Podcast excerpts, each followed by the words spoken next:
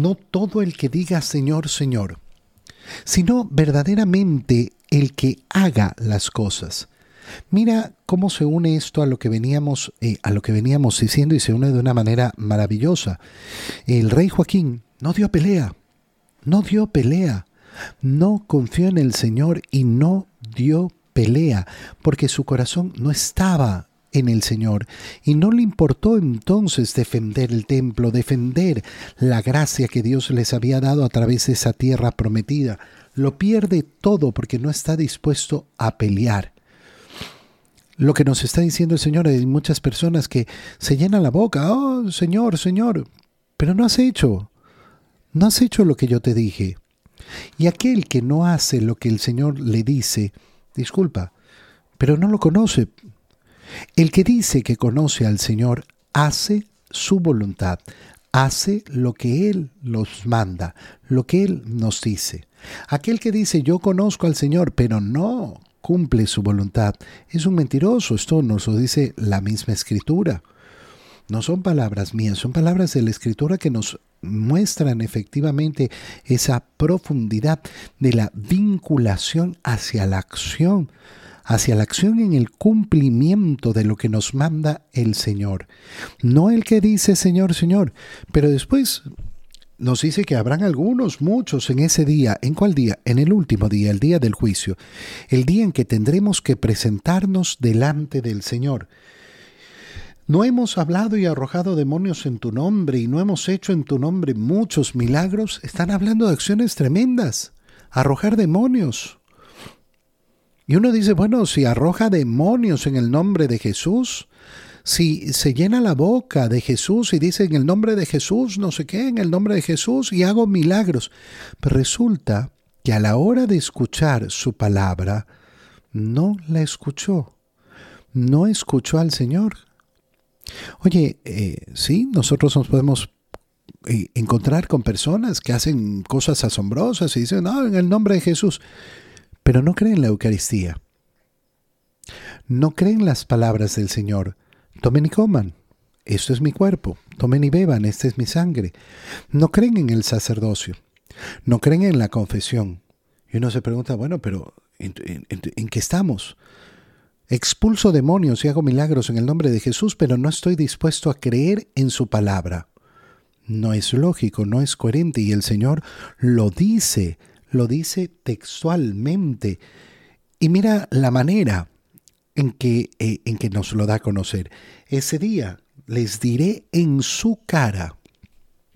El Señor no va, ah, no, no sé, déjame pensarlo. No, no, les diré en su cara.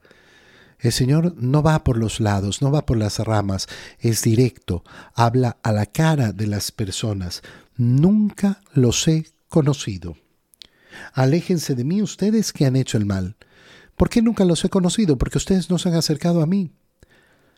¿A quién conoce el Señor? Al que se acerca a Él.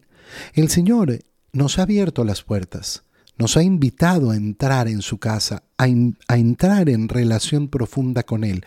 ¿De quién depende? ¿De quién depende ahora que yo aproveche o no aproveche eso? De mí, solamente de mí. Depende de mí. Y entonces vienen esas dos condiciones en las cuales podemos encontrar nuestra vida. La del hombre prudente y sensato y la del hombre imprudente insensato. ¿Cómo los muestra el Señor? Miren, el que escucha mis palabras y las pone en práctica. No el que escucha mis palabras, sino el que escucha mis palabras y las pone en práctica. Ese es un hombre prudente, como aquel que ha construido su casa sobre roca. La palabra del Señor es su roca. ¿Por qué haces esto? ¿Por qué te confiesas? ¿Por qué vas a misa? ¿Por qué comulgas? ¿Por qué oras? ¿Por qué haces el bien a los demás? ¿Por qué cumples con todos los preceptos del Señor? Porque yo construyo mi casa sobre roca, porque la palabra de mi Señor es la roca, el fundamento de mi vida. Qué absurdo ponerme a escuchar a otros en vez de escuchar al Señor. Aquel que escucha mis palabras y no las pone en práctica es como uno que construyó su casa sobre arena. ¿Cuál es la diferencia entre uno y el otro? Los dos van a recibir embates. Los dos van a recibir la lluvia, el viento, los dos van a tener que enfrentar dificultades. Uno va a permanecer firme y el otro va a quedar destruido. Qué importante reflexionar profundamente cada uno de nosotros. Estoy construyendo mi casa sobre roca. Estoy construyendo verdaderamente sobre la palabra del Señor.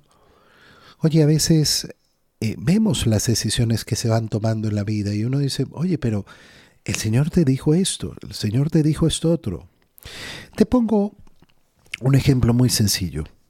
El Señor nos ha dicho que para el matrimonio, para, iniciar el matrimonio, la condición es clarísima. El hombre deja a su padre y a su madre. Y tú tienes un padre, una madre que lo único que han hecho es preocuparse porque sus hijos no salgan nunca de ahí. Ah, les han construido, además, no, le voy a construir una parte de la casa para uno, una parte de la casa para el otro, que todos estén aquí. Pero no escuchaste al Señor. No, no lo escucho.